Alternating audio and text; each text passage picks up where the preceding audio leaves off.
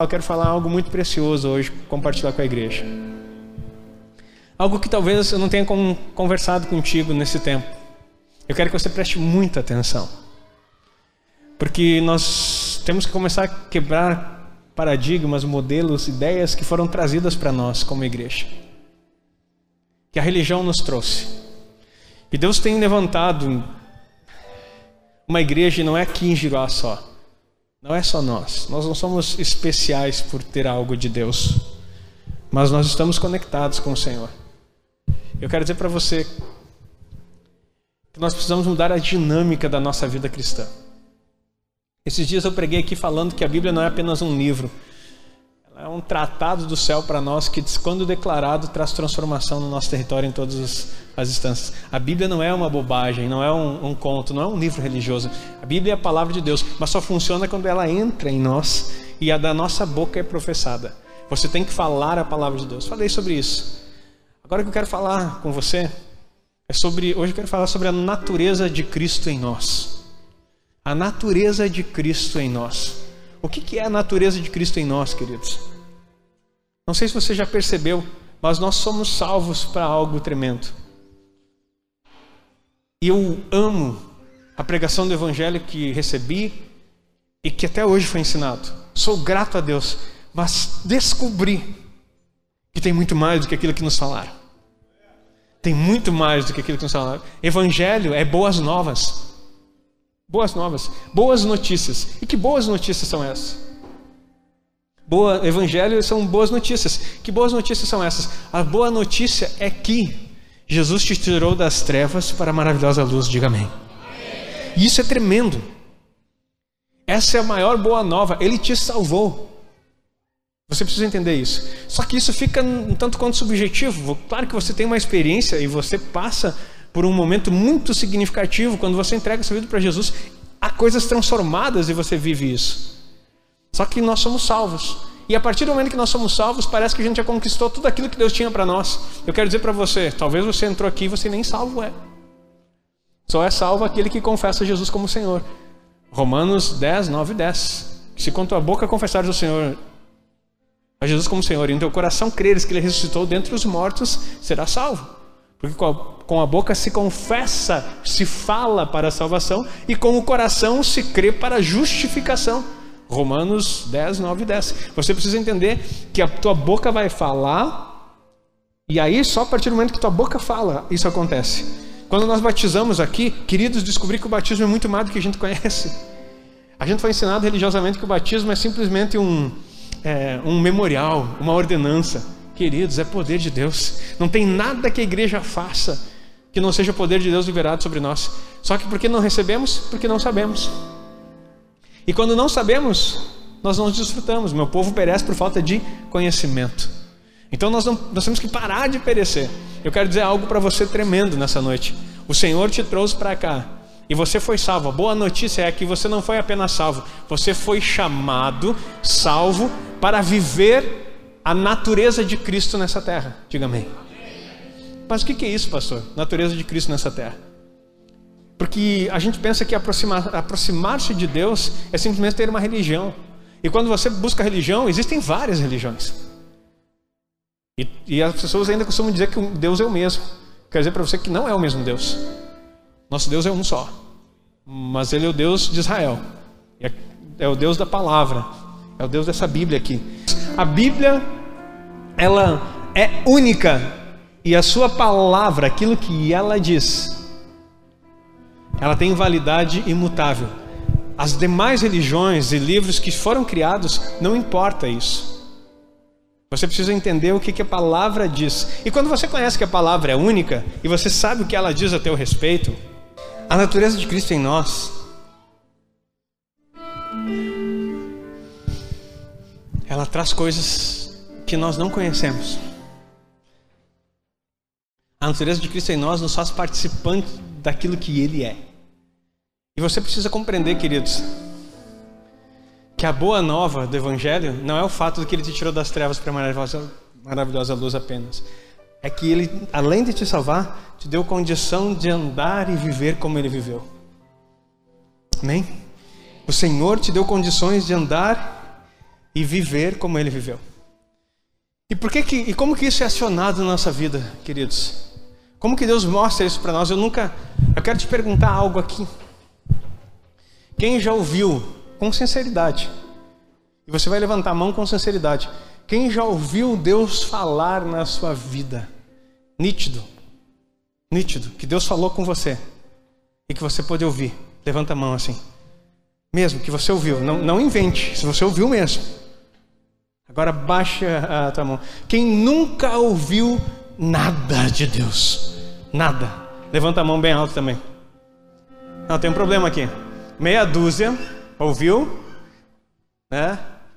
Toda a igreja restante não ouviu. Então eu vou perguntar aqui: alguém precisa de cura de surdez porque não está escutando nada? Porque vai ter milagre nessa noite aqui. Eu vou perguntar de novo. Ah, pastor, como, como que eu vou levantar a mão dizer que nunca ouvi Deus falar? Se tu não quer levantar a mão porque tu é religioso, porque tu quer mostrar para os outros, não, mas eu sou da igreja. Deus fala comigo. Se não falou, falou ou não falou? Já ouviu Deus falar? Levanta a mão. Quem já ouviu? Quem já ouviu? Ouviu mesmo? Ok, baixa. Quem nunca ouviu Deus falar nada, levanta a mão da mesma forma, bem com coragem. Nunca ouviu. Tem um monte de gente que está ainda tá fazendo. E quem, quem não sabe o que está fazendo aqui? Eu quero dizer o que está fazendo aqui. Deus vai falar contigo hoje. em nome de Jesus. O que está fazendo aqui é que Deus vai falar contigo hoje. Sabe por quê? Porque Deus fala ao nosso coração. Deus fala ao nosso coração. E fala de formas variadas. Mas eu quero dizer para você que existe algo que Deus colocou para nós que ele pode falar que é a profecia. A profecia é o comunicar de Deus para a nossa vida. Queridos, eu sei que a igreja, eu sei que a igreja tem uma ala que não crê na profecia, que tem medo disso, tem uma aula que é traumatizada por causa das profetadas, porque todo mundo levanta e fala, eis que te digo, e não diz nada, só fala bobagem. E uma outra aula ainda, aula ainda que é, foi visitado por adivinhos. Isso mesmo que você ouviu. Ah, mas era a irmãzinha do coque, era o irmãozinho do monte, era não sei o que da onde. Adivinhos. Usados por Satanás. Porque adivinhos são do, do diabo. Aqueles que adivinham endereço, CPF, número de não sei do que lá, e que ficam dizendo um monte de coisa para ti, e daí no final, queridos, não precisa adivinhar meu CPF, você decora. E é, o RG também. Se tu quer saber, antes do profeta, não precisa ser profeta, antes dele começar a falar, é isso que te digo, 95174. e vou começar a profetizar. Queridos, não adianta nada revelar identidade se a identidade de quem é revelado não é transformada. Vou falar de novo. Não basta revelar a identidade, precisa de mudança de identidade, diga amém. E a nossa mudança acontece quando Cristo muda a nossa vida. E você precisa conhecer esse Deus. E a profecia, então, ela vem como um comunicar de Deus para o teu coração. É um comunicar de Deus. E quem é o profeta, então, pastor? Que Deus quer usar para falar e comunicar comigo? Agora você vai com todo carinho, olha para uma pessoa que está no lado. Olha para uma pessoa que está no teu lado, fica olhando. E aguarda a ordem. Aponta para ela e diz assim: Você. Não, peraí, pastor, eu não entendi. Vou falar de novo. Quem é o profeta que Deus quer usar para falar contigo? Olha para a pessoa de novo, aponta e diz: É você. Não, pastor, não pode ser. Eu sou um simples crente que vem no domingo aqui para ouvir alguma coisa de Deus, para Deus falar comigo. Não. Você é imagem e semelhança de Deus, filho que você cantou. Aquele que Deus chamou, tirou das trevas para a maravilhosa luz, mas deu em você, carregou você do Espírito com algo dele, para que você seja, aonde você colocar a planta do teu pé, alguém que espalhe a vida de Deus. Mas pastor, eu sofro, eu não consigo, tem tanta coisa, eu tenho, eu tenho problemas, eu tenho problemas de depressão, eu tenho problemas de psicológico, eu tenho problema na família, eu tenho problema de alcoolismo, eu tenho problema de drogadição, eu tenho problema de um monte de coisa na minha casa. Como que Deus pode ter me escolhido? Como que Deus pode dizer que eu sou a pessoa que Ele quer falar se eu estou no meio desse caos? Pare de fazer barulho e comece a escutar Deus. Se você foi alcançado, sabe por que, que não, você não está escutando? Porque você está reclamando tanto da, da insuficiência das, das suas necessidades, daquilo que você precisa, que você não consegue parar para ouvir o que Ele quer fazer. Deus quer falar contigo. Peraí, pastor está dizendo então que Deus fala conosco. Fala. Fala de várias formas. Fala através de uma palavra, só que se você ficar para esperar ouvir só no domingo, você vai ficar muito limitado. Fala através da oração. Fala através da meditação. O que é meditação? É você olhar na palavra. Mas o que mais fala é através da palavra contigo. Porém, ele tem profecia para entregar na sua vida. Diga amém. Como assim, pastor? Porque a palavra de Deus diz que nós devemos buscar o dom da profecia. Buscar que Deus fale conosco. Mas o que, que tem a ver isso? Joel 2,28, a partir do 28, começa a dizer que vai ter um sinal nos últimos tempos. Que os vossos filhos e as vossas filhas profetizarão. Vossos jovens terão visões. Olha ali, ó. E há de ser que depois que derramarei, derramarei o meu espírito, isso aconteceu em Pentecostes, dois mil anos atrás, sobre toda a carne. E os vossos filhos e as vossas filhas profetizarão, e os vossos velhos terão sonhos, e os vossos jovens terão visões. Isso está falando do tempo que nós estamos vivendo hoje. É o tempo que o Senhor quer derramar sobre nós esse movimento. Só que não espere os especiaizinhos de Jesus. Porque o especial de Jesus é você que foi salvo, diga amém. O especial de Jesus não é, não é o profeta da casa. Não. Tem uns que Deus vai dar o ministério profético, outros que Deus vai dar o dom profético, mas todos podem profetizar. Diga amém. Todos podem profetizar. O dom mais excelente na Bíblia é a profecia. Não, pastor, mas eu tenho buscado o amor. Não, o amor é o que move qualquer dom. O que Paulo diz no capítulo 3 de 1 Coríntios a respeito do amor, ele diz assim, que nenhum dom funciona se não tiver amor. O motivo do, da profecia, de tudo que Deus move na tua vida, é o amor. Se você não amar, não vai receber nada. Mas a profecia é o dom mais excelente, porque ela revela coisas que estão no teu coração. Sabe, queridos, eu quero ler algo para você aqui.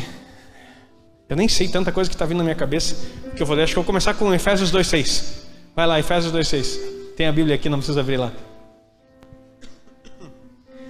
E nos ressuscitou juntamente com Ele e nos fez assentar nos lugares celestiais em Cristo Jesus. Só os seis. E nos ressuscitou juntamente com Ele e nos fez assentar nos lugares celestiais em Cristo Jesus. Eu tenho falado muito sobre os, lugares celestiais. Queridos, aonde você está? Aonde você que crê em Cristo. Tá, vamos de novo. 2 Coríntios 5,17. Vamos ser mais. Vamos, vamos primeiro esse aí. 2 Coríntios 5,17.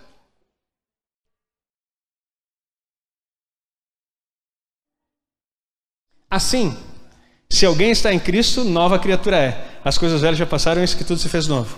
Amém? Quem está em Cristo? Aquele que aceitou Jesus. Quem, quem de vocês já entregou a vida para Jesus aqui? Levanta a mão. Você está em Cristo, glória a Deus. Tá, mas eu não entreguei ainda. Vamos fazer um caminho inverso aqui? Romanos 10, 9 e 10. Depois nós vamos. Eu vou lembrar, eu acho, desses versículos, se Deus quiser. A saber, como que eu faço para aceitar Jesus? Se com a tua boca confessares ao Senhor Jesus e em teu coração creres que Ele ressuscitou dentre os mortos, será salvo. Como é que eu faço para aceitar Jesus? Eu tenho que crer que Ele é o Senhor da minha vida, que Ele ressuscitou dentre os mortos. Eu vou ser salvo. E falar isso com a minha boca, eu creio. Visto que com o coração você crê para a justiça. O que, que quer dizer? O teu coração crê para a justiça. Sabe o que? Eu vou descer aqui, irmãos. Qualquer coisa, cuida da microfonia. Sabe o que, que acontece? A partir do momento em que você faz aquilo ali, ó, e diz que você crê nele como Senhor, ele não te vê mais como Tales. Ele te vê como Cristo. Não, peraí, não entendi. Ele não vê o Tales, ele vê Cristo em você. Porque todo aquele sacrifício na cruz de Jesus, ele pagou tudo que o mundo pode dizer que você deve, que você é errado, aquilo que você não pode fazer. Aquelas pessoas dizem que você não pode isso, você não pode aquilo. Ah, você não tem. Talvez um monte de palavra vem na tua direção dizendo que você não é e que você não consegue. Justificação é o momento em que Jesus olha para você e diz assim: Ei, você está em mim. Agora não é você mais que vive, mas eu quero viver em você. Tem um versículo que diz: Já estou crucificado com Cristo, agora não mais eu vivo, mas Cristo vive em mim. Sabe o que isso quer dizer, Thales? Justificado é que agora você é justo diante de Deus. É só crer, é só ler aquele, aquela palavra e dizer assim: Eu creio em Jesus e eu quero esse Jesus na minha vida. E ele vai dizer assim: Você tem justiça. Sabe o que quer dizer? Não vê mais você como inimigo de Deus. Pode dizer: Ah, mas tu está fazendo coisa errada, tu é inimigo de Deus. Nunca mais você vai ser inimigo de Deus, porque quem confessa o Senhor Jesus se torna amigo de Deus. Quem confessa o Senhor Jesus nunca mais é inimigo de Deus. Ele ama você, ele deu a sua vida por você. Você é amigo de Deus. Ele te ama. E tudo que ele fez naquela cruz foi para dizer assim: Ei, Thales está aqui cravado nessa cruz junto comigo. Agora eu sou a justiça dele. Ninguém mexe com o Thales. Porque o Thales é meu filho justificado. Quando olharem para o Thales, vão ver Cristo nele. Cristo nele. Ore carabaxe, queremarabassore. Espírito Santo de Deus, sobre a vida. Enche o teu filho agora. Ele é teu filho. Tu ama em nome de Jesus. Em nome de Jesus.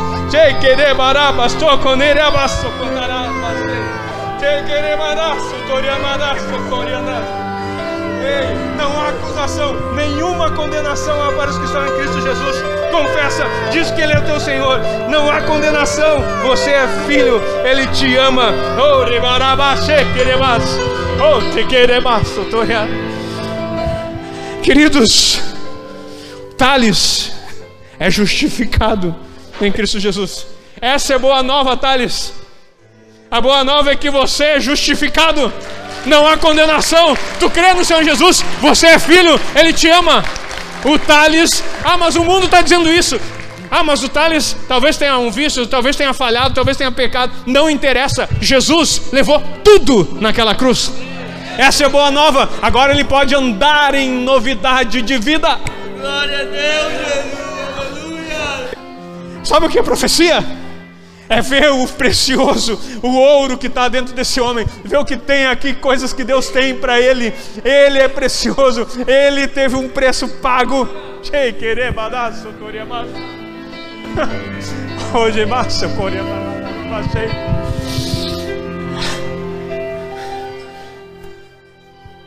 Ei, eu disse que Deus ia falar contigo hoje.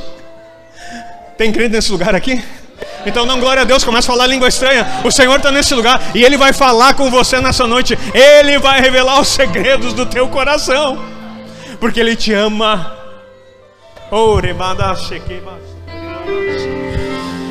Ei, então assim, se você confessou Jesus, tem mais alguém que não fez essa confissão? É simples. Com o coração você, você crê que Jesus é o Senhor? Você crê? Tem justiça para você. O mundo pode falar um monte de coisa, mas Deus te vê diferente. Deus te vê diferente. Ele justificou você. Peraí, isso é a natureza de Cristo. Isso é a natureza de Cristo em nós. Se alguém está em Cristo, não, criatura é. Então, voltamos agora, já damos um passo. Você crê no Senhor Jesus? Eu sei que tem mais gente que vai, hoje, essa noite, vai entregar a vida para Jesus aqui vai confessar que Ele é o Senhor e vai ser transformado. Vai ser transformado nesse lugar. Vamos lá para 2 Coríntios. Oh, Jesus. Assim, se alguém está em Cristo, olha, Thales, nova criatura é, as coisas velhas já passaram, é isso que tudo se fez novo. Eu quero dizer para você, Thales, é isso que tudo se fez novo. A partir de hoje, tudo é novo na tua vida. Deus manda te dizer que é tudo novo. Assim é na sua vida, querido. Você recebe? Isso é tudo novo. Vamos continuar. Agora sim. Quando você se fez tudo novo, você está em Cristo. Aí Colossenses capítulo 3. Ó, essa aqui mesmo. Portanto, se já ressuscitaste com Cristo, buscai as coisas que são de cima, onde Cristo está assentado à destra de Deus. Opa, peraí. Então, se você foi ressuscitado com Cristo, se alguém está em Cristo, nova criatura é, você morreu para aquilo que era errado e agora você é uma nova criatura. Busque as coisas que são de cima, onde Cristo está sentado à destra de Deus. Opa, peraí, então Cristo está sentado à destra de Deus. Há um lugar que tem que buscar as coisas lá de cima. Eu estou em Cristo, o lugar que tem que buscar é lá. Efésios 2,6 agora. Nos ressuscitou juntamente com Ele e nos fez assentar nos lugares celestiais em Cristo Jesus. Hoje o Thales é a representação nossa. Thales, Ele fez você sentar lá. Todos nós que cremos em Cristo estamos assentados junto com Cristo Jesus. Então Ele está dizendo: busque as coisas que estão aqui em cima. Sim, busque as coisas que estão aqui em cima. E nós estamos assentados com eles lá. Mas, mas pastor, eu não entendo. Eu estou aqui nessa igreja te ouvindo falar. Como que eu posso estar sentado lá? Espiritualmente é o lugar que Deus te vê. Eu disse que ele não vê mais o Thales, ele vê Cristo. E quando ele vê Cristo, porque você se uniu a ele, você está em Cristo. E a partir do momento que você está em Cristo, ele vê sentado junto com ele. Por isso que a nossa percepção, queridos, quando uma pessoa entra na igreja e ela tem uma vida toda torta, uma vida toda errada, nós começamos a dizer assim: ah, e fica aquele, aquele papinho de meritocracia, que funciona em outras instâncias, mas na igreja não funciona. Sabe o que, que acontece? A gente começa a achar que a gente se torna melhor. Ei, querido, Todos nós éramos inimigos de Deus antes deles nos salvar. Eu não sou melhor do que ninguém aqui, e você não é melhor do que o teu irmão. O que acontece é que se nós temos alguma coisa e somos alguma coisa, é porque Cristo nos deu valor nele. Não se trata de você, Thales, não se trata do Agnaldo. Se trata de Cristo em nós. É por isso que nós somos alguma coisa. Então, quando você olha para alguém, o profeta, aquele que entrega uma palavra, aquele que vê o coração, que Deus revela as coisas, ele não tem que falar das coisas.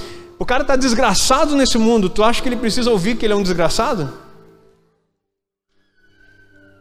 Queridos, todos nós éramos inimigos de Deus.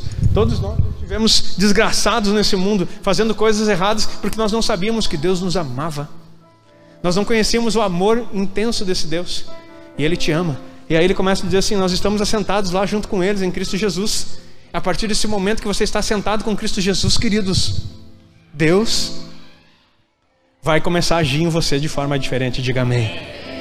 Mas, pastor, eu não consigo, tem coisas que eu não. Pare com não consigo. Você se entrega para Ele e confia. A justiça está feita. E eu quero dizer que talvez coisas que eu, eu não conheço, Thales, nunca tinha visto. Ah, eu só olhei para ti, só enxerguei você nessa noite aqui, e porque Deus queria um encontro contigo.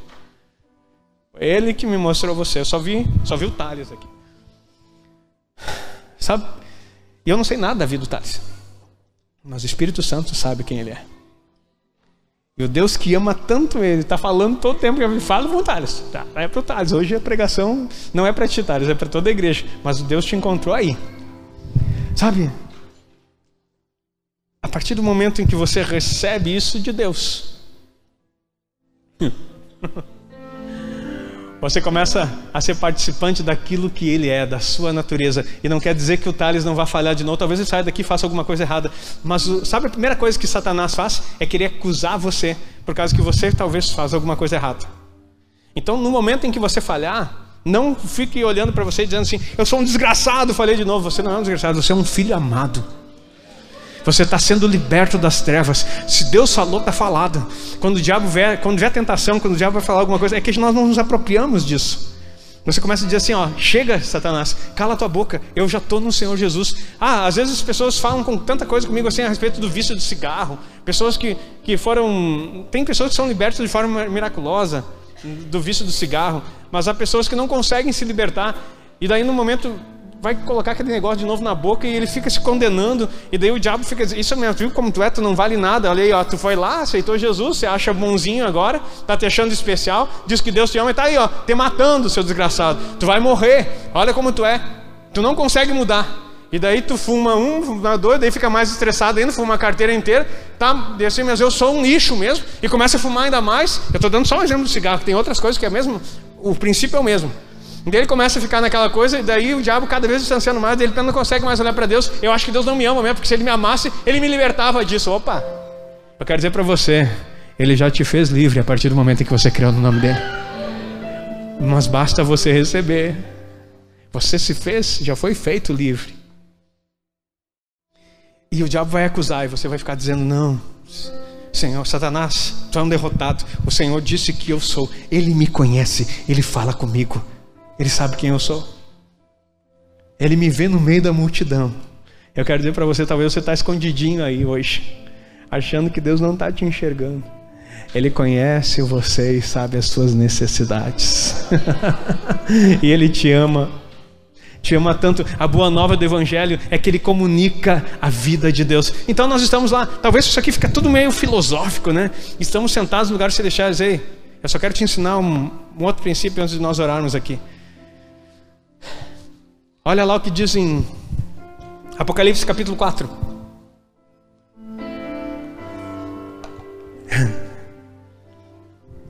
É isso mesmo, 4.1. Depois dessas coisas olhei e eis que estava uma porta aberta no céu. Preste atenção. Esse aqui, Apocalipse, significa revelação. É a revelação que Deus deu a João, o apóstolo.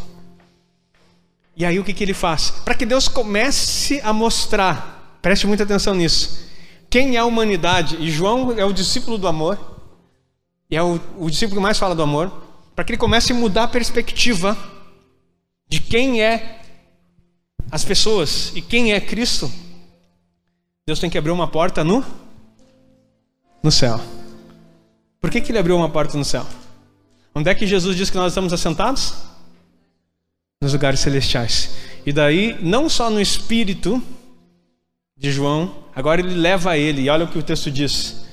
E a primeira voz, como de trombeta, ouvira falar comigo, disse: Sobe aqui e mostrar-te-ei as coisas que depois dessas devem acontecer. Olha que coisa linda. João é aberta uma porta no céu e ele uma janela, uma porta, né? uma porta no céu, uma porta aberta no céu. E ele sobe e o Espírito Santo começa a mostrar para ele. Agora eu vou te mostrar o que vai acontecer depois. Sabe por quê? Porque a revelação completa só é possível com uma porta aberta no céu para te mostrar as realidades do sobrenatural que você não conhece. Diga amém. Sabe qual é a boa nova? A chave dessa porta é Cristo e está em você. Acessível a qualquer um de nós. Não foi só João que subiu lá, não, querido. Mas olha o que João viu. Vamos para o capítulo 19. Apocalipse 19. Depois dessas coisas, ouvi no céu uma grande voz de grande multidão que dizia: Aleluia, salvação e glória, e honra e poder pertencem ao nosso Deus. Pode continuar. Porque verdadeiramente, verdadeiros e justos são os seus juízos pois julgou a grande prostituta que havia corrompido a terra, falando da falsa, falsa igreja, com a sua fornicação, e das mãos dela vingou o sangue dos seus servos. E outra vez disseram: Aleluia, a fumaça dela sobe para todo sempre.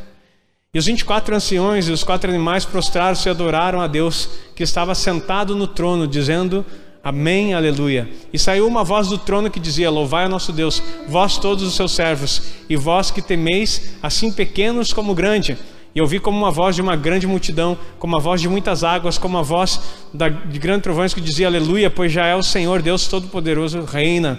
Regozijemos-nos e alegremos e demos-nos glória, porque as vindas, porque vindas são, para esse versículo aí, porque vindas são as bodas do Cordeiro e já a sua esposa se aprontou. Sabe, não, não sei se tu entende, eu sei que talvez tu não entenda, mas eu quero dizer o que está dizendo aqui. João subiu no céu. Ficou todo esse tempo para ver algo que você não consegue ver, mas ele viu. E que nós precisamos aprender a ver. Se nós estamos nos lugares celestiais, nós estamos nele. O casamento que vai acontecer no céu já é visível, porque nós somos temporais e no céu é atemporal, nos lugares celestiais. Então a noiva que vai se aprontar, queridos, é você e eu. Não, acho que não está entendendo a revelação. O que João viu, ele não estava vindo uma noiva que vinha para a noiva de Cristo é a sua igreja. Então João subiu lá e ele conseguiu ver todas, não é uma pessoa. A noiva é toda as pessoas que creram de todos os tempos, de todos prontos para receber Cristo, não mais agora no espírito, mas ter comunhão com Ele e participar de uma grande festa, de um grande banquete com Ele. Então João viu aquilo que você não consegue ver naturalmente. Então, todas as pessoas já são vistas em Deus nos lugares celestiais e se casando com Cristo. Amém? Não, peraí, pastor, não estou entendendo. Deixa eu te dizer mais claro. A sua vida não só foi comprada por Cristo na cruz do Calvário, mas Deus já te vê com Ele na eternidade. Sabe por quê? Porque nada pode mudar o preço pago do sangue do Cordeiro naquela cruz, porque ele declarou: está consumado. Sabe o que, é a nossa luta? Não é contra carne nem sangue, mas contra principados e potestades. A nossa luta é na nossa mente contra as coisas do inferno. Sabe por quê? Porque o Evangelho não é dizer o que Deus vai fazer com você, o Evangelho é declarar o que ele já fez. O Evangelho não é o dizer o que Deus vai fazer com você, é declarar aquilo que Ele já fez. Está consumado, está consumado, nada muda isso. Mas, pastor, as tribulações, as angústias, os problemas, o sofrimento. Ei, uma coisa João viu: a noiva pronta para receber o cordeiro, e lá estava o Thales, lá estava o Agnaldo, lá estava essa igreja linda do Senhor Jesus, e nada pode mudar isso. Ninguém pode te tirar das mãos do cordeiro, você está com Ele, e a profecia revela quem você é é em Cristo, não aquilo que o mundo percebe, não é o exterior, mas é o teu coração que o Senhor está olhando todo dia e quer comunicar diretamente com Ele. Faça alguma coisa, aplauda o Senhor, dá um glória a Deus. É isso que nós precisamos entender. Há coisas que Deus quer comunicar no seu interior, queridos. Aleluia. Você está entendendo? Você está entendendo o que Deus quer fazer? Só que essa semana nós orando, nós oramos como igreja toda manhã, às seis e meia e às dezoito e trinta. O Espírito Santo falou muito claro no meu coração a respeito de como nós buscamos. Tudo que nós queremos de Deus, nós temos que buscar com intensidade. Não é que Deus seja ruim e Ele se divirta não querendo te dar as coisas, não. Ele quer ver o quanto você realmente deseja. O quanto realmente você deseja. Eu vejo nós lutando por tantas coisas. Nós lutamos por tantas coisas. Nós lutamos por um bom emprego, nós nos dedicamos, nós ficamos é, horas, fizemos hora extra, trabalhamos e não tem nenhum problema no trabalho. Mas queremos melhorar do emprego, a gente estuda, a gente faz um curso, faz alguma coisa, quer sair, quer melhorar na, em qualquer instância da vida. Na escola é uma dedicação, os jovens na faculdade se dedicam, estudam, querem é nem tanto, mas, mas, se dedicam um pouco, né? É, porque tem jovens aí que eu conheço, me vem na cabeça assim, que, que levam tudo assim meio de qualquer jeito, né? Mas tem muita gente que quer chegar em algum lugar. Tem gente que quer saber, e nós nos dedicamos para as coisas assim. Agora, quando se trata das coisas de Deus, qual é a tua dedicação? E queridos, dedicação não é sofrimento. Para de achar que você tem que se santificar. As pessoas tem que ser santo, tem que ser santo, você tem que se santificar, porque se tu não sem santidade ninguém verá a Deus. Queridos, quem é a tua santidade? Eu vou te dar uma oportunidade, tu já aprendeu isso aqui na igreja. A gente é uma igreja que aprende. Quem é a tua santidade? Eu não entendo essa língua. A língua é estranha, querido. Porque uns estão dizendo x, Eles não querem dizer Cristo nem Jesus, é Cristo. Então fala direito para mim. Quem é a tua santidade? De novo, quem é a tua santidade? Você acha que você consegue ser santo? Se conseguisse, não precisava Jesus ter vindo. Se você conseguisse ser santo, você, Jesus não precisava ter vindo aqui, você se aperfeiçoava. E a igreja ensinou por muito tempo que você tem que se santificar. Não, você tem que estar em Cristo. A tua santidade é Cristo. Se apropriar dele, viver com ele, deixar ele habitar na sua vida, estar nele. Tudo isso aí, que, essa coisa linda que nós estamos falando, isso é o Evangelho. A tua santidade não é você se esforçando para ser algo, é você se apropriando daquilo que você já é. Você não está lutando para ser santo, você simplesmente está declarando: Eu sou santo, porque o Senhor Jesus é santo, Ele me fez santo. E sem santidade, que é Cristo, ninguém vai ver a Deus. Mas como eu estou em Cristo, eu não só verei, como estarei eternamente com Ele nos lugares celestiais. Ele já me vê assentado lá, é o meu lugar, eu estou lá. Por causa de Cristo. Isso é uma boa notícia para você? Não sei, para mim é, é tremendo. Isso é tremendo. Porque você pode olhar qualquer pessoa aí fora que não se acha digno isso aqui não é motivacional, não, querido. Isso aqui não é pregação de coach. Isso aqui é palavra de Deus. Sabe? Porque Ele te deu condições. Então tu chega em casa e você agradece, obrigado, Jesus. Porque eu sendo assim, do jeito que eu sou, o Senhor me amou, se entregou e ainda mais do que isso, diz que eu posso manifestar as mesmas coisas que o Senhor fez.